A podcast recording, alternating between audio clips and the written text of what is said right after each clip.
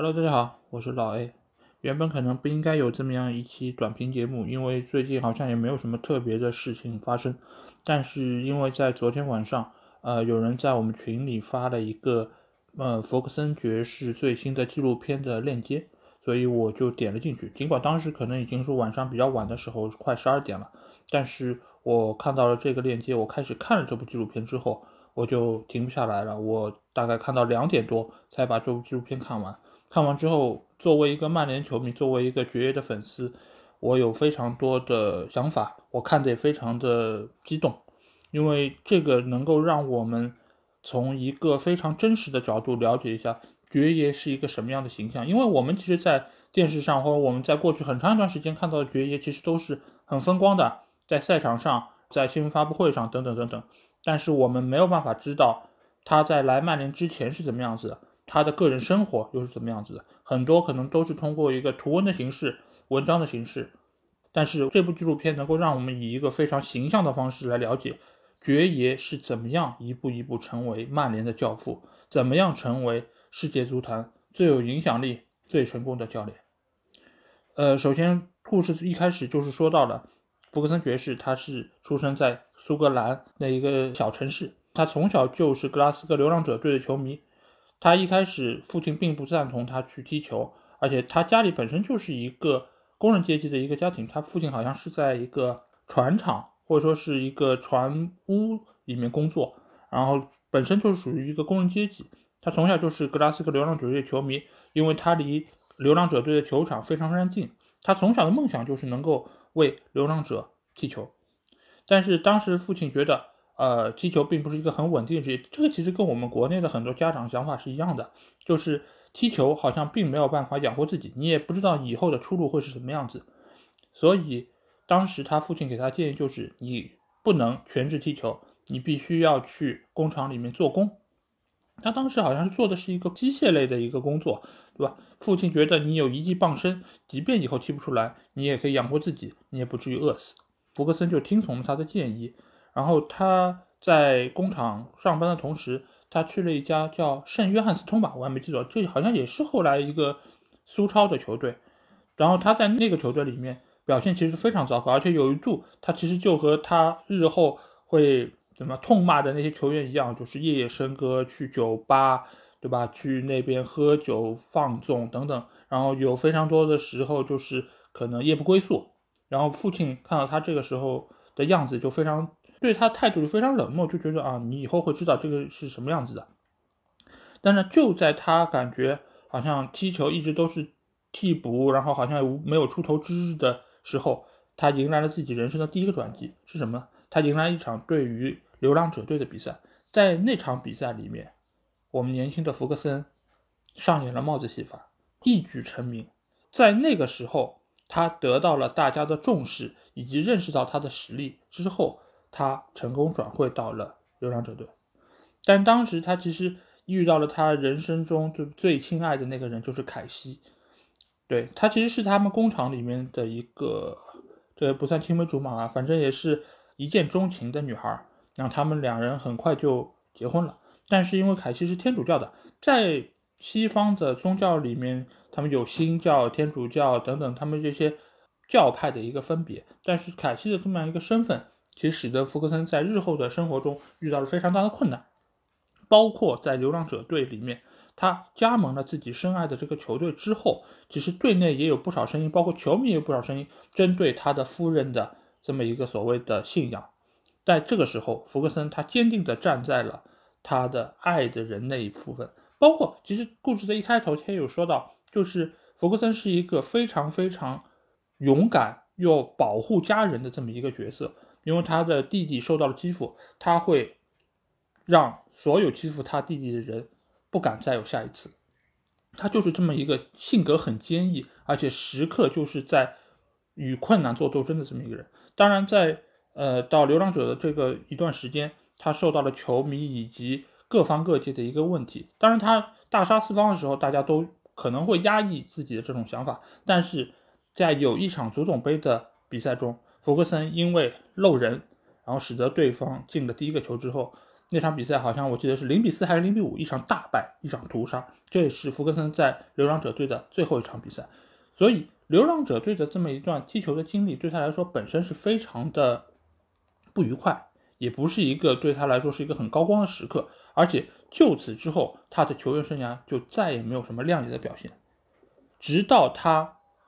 开始从事教练工作，因为他之前是在一个小的俱乐部先从事助教，然后做了两三年时间。之后一个很偶然的机会，阿伯丁队，对，就是这么一个我们现在已经知道他之后会取得怎样的成功的这么一个小球队，但是在当时阿伯丁队是一个非常非常普通的一个俱乐部队，而且他们甚至没有自己的训练场地。福格森当时带着自己的一帮球员在一个什么公园里面，对吧？或者说是一个啊一一个野场地，他们在进行训练踢球。你可以看到当时有一些画面，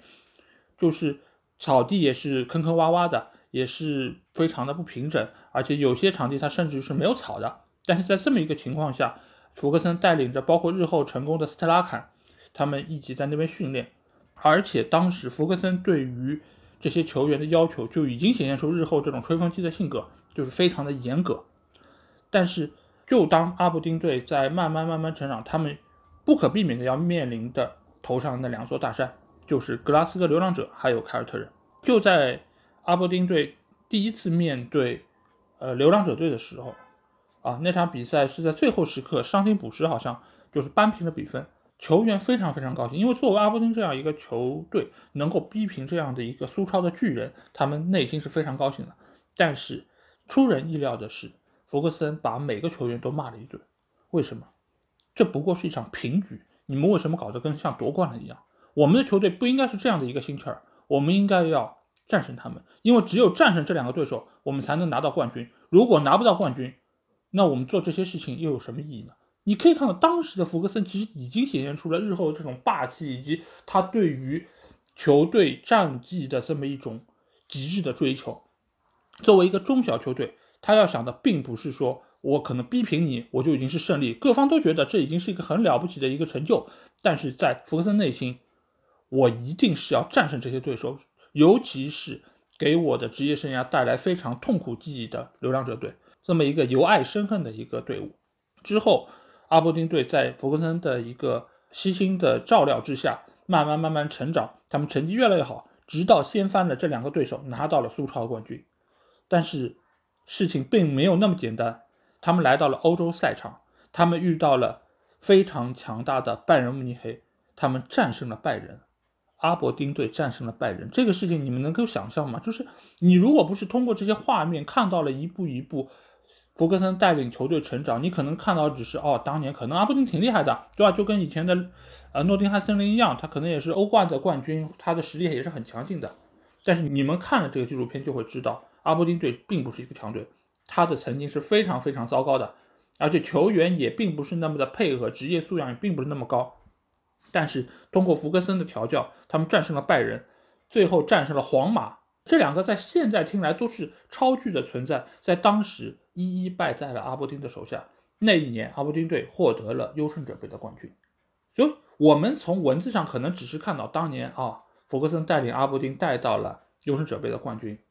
但是，你们只有看了这些画面，了解了当时所发生的一切，才会知道这一切有多么的不容易。福克森从当时就已经显示出了他日后成为一个世界最佳教练的这么一个潜质。之后，他被曼联邀请到了英格兰来执教这么一个曾经的豪门，因为当时的曼联已经有二十五年没有拿到过顶级联赛的冠军，长期被利物浦压制，所以在这么一个情况下，福克森来到了球队。其实也并没有被各方所看好，而且刚刚上来的那一段比赛，包括输给曼城，我记得当时的曼城其实也不是一个什么强队，但是当时的曼联输给了曼城零比五，输给了利物浦，输给了诸多的强队。那在这个时候，其实福格森也遇到了空前的挑战，因为他知道以前的成绩只能代表以前，在曼联这个球队无法和阿伯丁当时的情况相提并论。所以他必须要用自己的成绩来证明这一切，但是留给他时间似乎并不那么多。在这个时候，他做了几件非常在日后看来有深远意义的动作。一个就是他扩充了俱乐部的球探。最早曼联球探只有两个人，但是那个时候弗格森做了一个举动，就是要让自己的球探遍布曼彻斯特的各个角落，他要挖掘所有有潜力的年轻球员。这个其实就是日后他为什么能够挖出九二班这么一帮有潜力的球员，因为当时其实有球探跟他说啊，有一个球员他是曼城的青训，但是他从小是曼联的球迷，你可以去看一下。这种事情放在以前其实是不可想象的，因为作为同城死敌的一个青训球员，你是很难把他挖过来，甚至于你很难去了解到有这么样一个球员。但是弗格森不但听从了这个球探的意见，而且他还去了。训练场看了那个球员的比赛，当时这个球员的一个回忆就是：哎，从来没有想到过曼联的主教练会来到曼城的训练场看我的比赛，甚至于还会日后能够邀请我去加盟。这个球员是谁？这个球员就是吉格斯。我们也知道之后吉格斯获得了怎样的成功，所以我们也可以知道爵爷在当时是有如何的远见。那回到比赛本身，当时的曼联其实成绩非常糟糕。现在的球迷我们知道，就是呃，足总杯是爵爷的最后的一根救命稻草。当时确实就是如此。他在艰难的战胜诺丁汉森林之后，他们的决赛对手是水晶宫。当时的足总杯决赛如果打平还是要重赛的，所以第一回合他们是三比三打平了水晶宫。当时的主力门将也是福格森从苏格兰带来的一个。所谓现在来说亲信吧，或者说是一个所谓干儿子这样的一个球员，他在那场比赛失误连连，致使自己的球队失了三个球。那场比赛三比三打平嘛。弗格森在那场比赛之后，他在想，这个球员好像已经不能再用了。但是呢，他第一是作为自己挖来的一个门将，第二呢，就是如果在这个时候你弃用他，对他的信心是一个极大的打击。就是在这么一个纠结的过程中，弗格森下了自己一个人生中最重要的决定，因为你很难想象，如果继续使用这个门将，结果会是什么样？可能足总杯会失掉，可能弗格森就会被解职，可能我们所有的这些现在的曼联球迷或者爵爷的粉丝也就不会再有现在这么一种幸福的感觉。就在那一刻，弗格森下定决心要让替补门将上，尽管至此之后，那个主力门将再也没有。和福格森说过话，也没有原谅福格森在那一刻的决定。但是福格森自己也承认这个决定是对的，而且作为主教练，他应该做出这样的决定。那结果我们也看到了，那场比赛最后曼联是一比零获胜，拿到了足总杯冠军，福格森也得以留任，才有了之后所有所有这些辉煌的存在。而且我们也可以看到，在那个纪录片里面还特地说到了。当时引入坎通纳的一个情况，因为坎通纳其实当时是一个坏小子，狂放不羁，而且在纪录片里面，坎通纳自己也说到，他是一个向往自由的人，任何没有办法给到他自由的地方都没有办法让他好好的待下来。但是福格森出乎所有人的意料，引入了坎通纳，而且他给了坎通纳非常非常。不同的待遇，就是简单来说就是个双标嘛。就是福格森当时对于其他所有球员都非常严格，包括什么一零扣子没有扣都会被拉出来批评一下，或者说你这个纪律不严明，你怎么能够这样做？我们就是要一个团结的集体，对吧？一个纪律严明的集体。但是坎通纳来了，他就说：“你看人家这个打扮多么有范儿，对吧？多么帅气，说法国人不一样，有气质。”那所有球 球员其实都傻了，你知道吧？就是你为什么对我们是这样？你这不是双标吗？你要放现在的俱乐部，可能有些球员就会跟主教练闹矛盾了。就这个事情其实并不是一个特别合适的一个做法。但是你们可以看到，这个只能说明一个问题，就是爵爷他非常知道对什么样的人该用什么样的方式，而且片子里面也特意强调了这是一个什么。有人说爵爷的这个做法是一个心理学。但是爵爷说，我的这个做法其实不是心理学，而是管理学。你可以看到，当时的爵爷已经非常清楚的知道，知人善任，而且知道该用什么样合适的手段来用好这批球员。那坎通纳当时的说法就是，就是因为有了弗格森对我的这样的一个知遇之恩，我才知道我应该拼了命的去跑，拼了命的去发挥，付出我的所有的一切来回报主教练对我的信任。所以，我们之后也才看到了，这样一个球队慢慢崛起，包括拿到了第一个英超的冠军，福克森在当时真的是激动万分，喜极而泣。然后比赛快进到了九九年的那一场著名的对拜仁慕尼黑的比赛，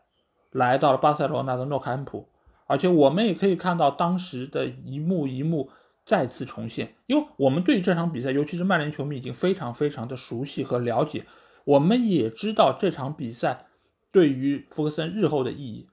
就在最后的伤停补时三分钟，第四官员举起牌子的那一刻。其实镜头已经对准了福克森，他们就是想看一下最后那三分钟会是一个什么情况。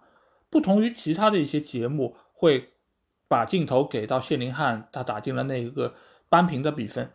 至始至终那个镜头对准的都是福克森一个人，然后配以当时的一个解说，你知道场上发生了什么，你知道了进球之后福克森第一时间的那个激动的反应是什么样子，而且你也可以看到。三分钟之后，索尔斯克亚打进逆转的那个进球之后，整个球队的替补席，整个球队的一个状态是什么样子？我们当时只看到了球员在那边激动的庆祝，各方各面，但是我们从来没有一个镜头可以让我们看到替补席上爵爷是一个什么样的反应。他在那边首当凉棚找自己的爱人的一个镜头也被无数次的放大。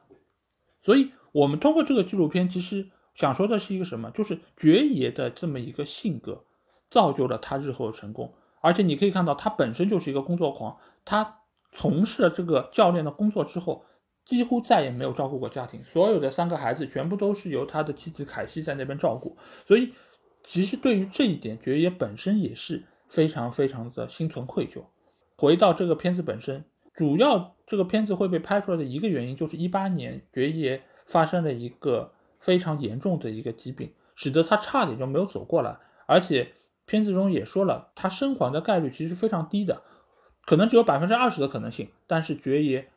生还了下来，而且他还保住了记忆，这点其实非常重要。这也促使了他觉得，我要趁自己还能记得起来这一切的时候，拍一个纪录片，记录下自己的一切。而且这个片子里面其实反复强调了有两个词，一个词是 memory，就是记忆。爵爷非常非常害怕失去当时的这么个记忆，也非常非常害怕失去自己过去这么多年宝贵的一个记忆。另外一个事情其实是 remember，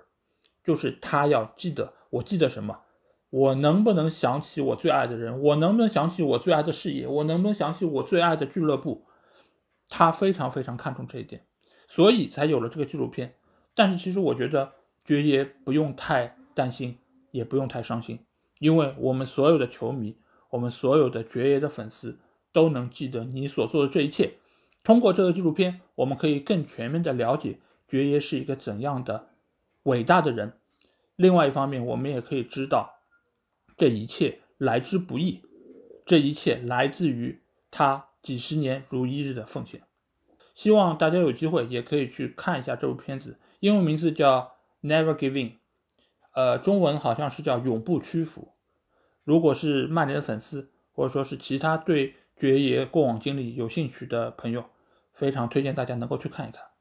如果有更多想跟我交流的话，也欢迎可以加我们群，只要在微信里面搜索“足球无双”就可以找到。期待你们的关注和加入。好，那这期节目就到这里，感谢大家收听，大家拜拜。